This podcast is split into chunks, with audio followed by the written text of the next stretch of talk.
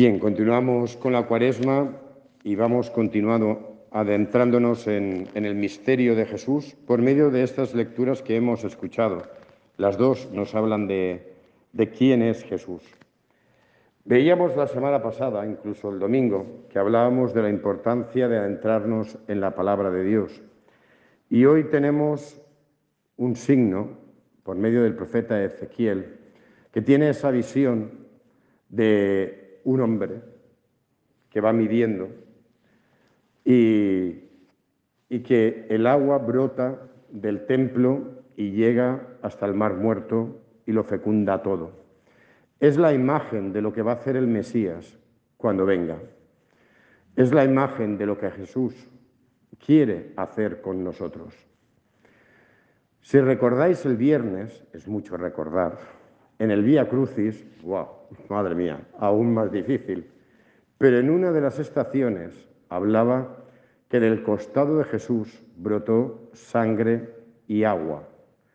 Y ese brotar agua es, eh, lo decía esa estación, era la imagen de, Ezequiel, de, que, tuvo al ver cómo del templo surgía un agua, un gran manantial que lo fecundaba todo. Del costado de Jesús, que salió agua y sangre, ese agua lo fecunda todo. Y es que es así como actúa Jesús con nosotros y es lo que quiere hacer con nosotros fecundar. Y fecunda por medio de su palabra y fecunda por medio de su presencia real en la Eucaristía. Empieza poco a poco. La palabra de Jesús poco a poco va calando. Es esa imagen. El templo es Cristo. Y poco a poco va saliendo ese agua. Y él mismo, conforme se va adentrando, el agua va subiendo hasta cubrirlo. Es la imagen de que esa palabra va calando dentro de nuestro corazón y lo va humedeciendo, lo va cubriendo, lo va fecundando, lo va empapando y se va metiendo por todos los eh, entresijos y grietas que hay en nuestro corazón. Es muy bonita la imagen, porque el torrente Cedrón, los que tenemos la imagen de, Tierra Santa, sabemos dónde está la puerta septentrional del templo que va al torrente Cedrón, que es el que divide Jerusalén con el Monte de los Olivos, el torrente Cedrón, y que ese va a desembocar al Mar Muerto. Y, y los que hemos estado sabemos lo que es el Mar Muerto. Un mar muerto. Allí no hay nada.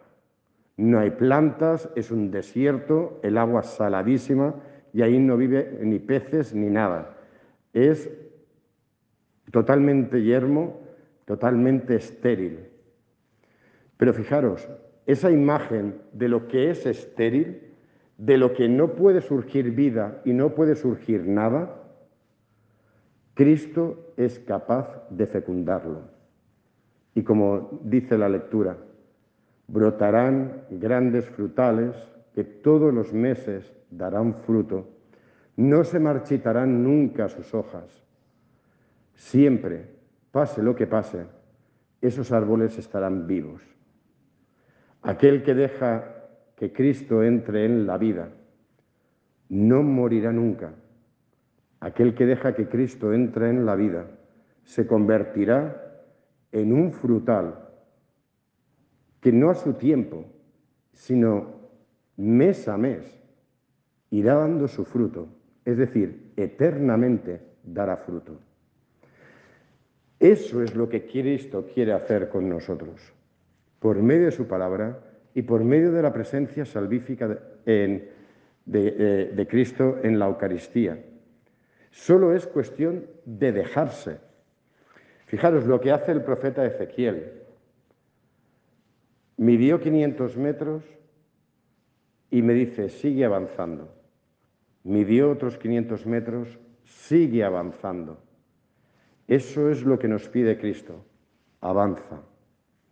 Escúchame, obedéceme y avanza en la vida, en esta vida y avanza hacia la eternidad. Porque yo estoy contigo, porque el agua que ha salido de mi costado en la cruz esa es la que va a fecundar tu vida. Y lo que anhelas y lo que deseas y la gloria que tú deseas en tu vida, esa te la voy a dar yo. No te la va a dar ni el corte inglés, ni Spotify, ni nada de eso. Te la voy a dar yo. La vida que tú anhelas.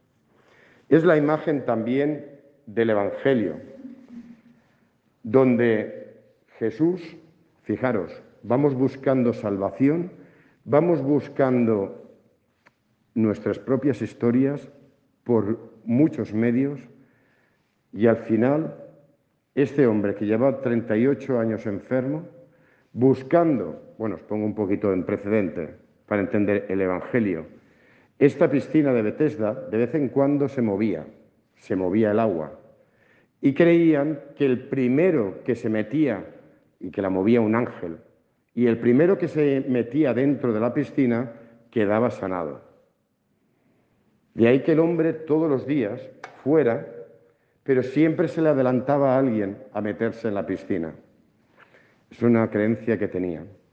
Vamos buscando salvación, soluciones en la vida por muchos sitios. Y al final es el encuentro fortuito con Jesús, ni aguas, ni piscinas, ni historias. Es el encuentro fortuito con Jesús el que sana. Y Él nos dice a todos lo mismo y nos hace a todos la misma pregunta. ¿Quieres quedar sano? Sí, porque me fa mal así, me fa mal allá, no porque tengo una enfermedad, no porque tengo la pierna, no porque... Eso no es lo que te ha preguntado Jesús, ¿qué te duele? Te ha preguntado, ¿quieres quedar sano? ¿Quieres tener un alma sana? ¿Quieres tener una vida sana? Porque vuelvo a decir, Jesús no es la seguridad social de hace dos mil años. Jesús no es un médico que venía a curar enfermos. Para nada. La curación de un enfermo era signo de sanación, lo he dicho muchísimas veces, de sanación espiritual. Eso es lo más importante. Y eso es lo que nos pregunta Jesús. No si te duele el estómago o tienes un cáncer. Eso no nos lo pregunta Jesús nos pregunta, ¿tu alma que está herida, quieres que quede sana? ¿Quieres tener una vida fecunda? ¿Quieres tener una, vida de gloria? Pues levántate y coge tu camilla. Levántate y coge tu cruz. Y en otro pasaje del Evangelio dirá, ¿qué dirá? sígueme, sígueme. Y entonces volvemos otra vez a la primera lectura.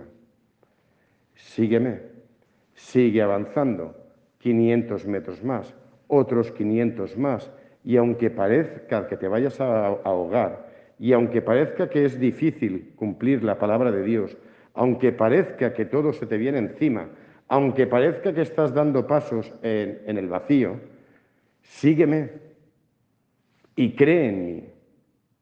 Y cree en lo que te estoy diciendo. Confía y da pasos hacia adelante. Y entonces quedarás sano. Y entonces tu vida será eso que tú esperas que sea. Una vida brillante. No una vida rica, ni cómoda, ni burguesa, sino una vida brillante. Una vida brillante porque tú te convertirás en un árbol que va a dar fruto y que muchos van a comer de él. Y, y por ello, tú te sentirás satisfecho y feliz con tu vida, independientemente de todo lo que tengas a tu alrededor y de todas las contrariedades que tengas en tu vida. Te sentirás feliz porque descubrirás que tu vida vale la pena ser vivida. Que Dios, en su inmensa misericordia, continúe iluminándonos con su palabra, continúe haciendo presente a su Hijo en nuestra vida, que no se canse nunca de hablar, que no se canse nunca de fecundar nuestra alma, que se adentre en todas las grietas que tenemos en nuestro corazón o en todos los recovecos para que fecunde aquello que muchas veces, y hay partes de nuestra alma que están muertas, que Él dé vida, vida plena a eso tan hermoso que Él nos ha dado, que es la existencia, y que por medio del Cristo sacramentado continúe alimentándonos para que cogiendo nuestra camilla caminemos hacia la patria eterna, hacia la gloria. Que así sea.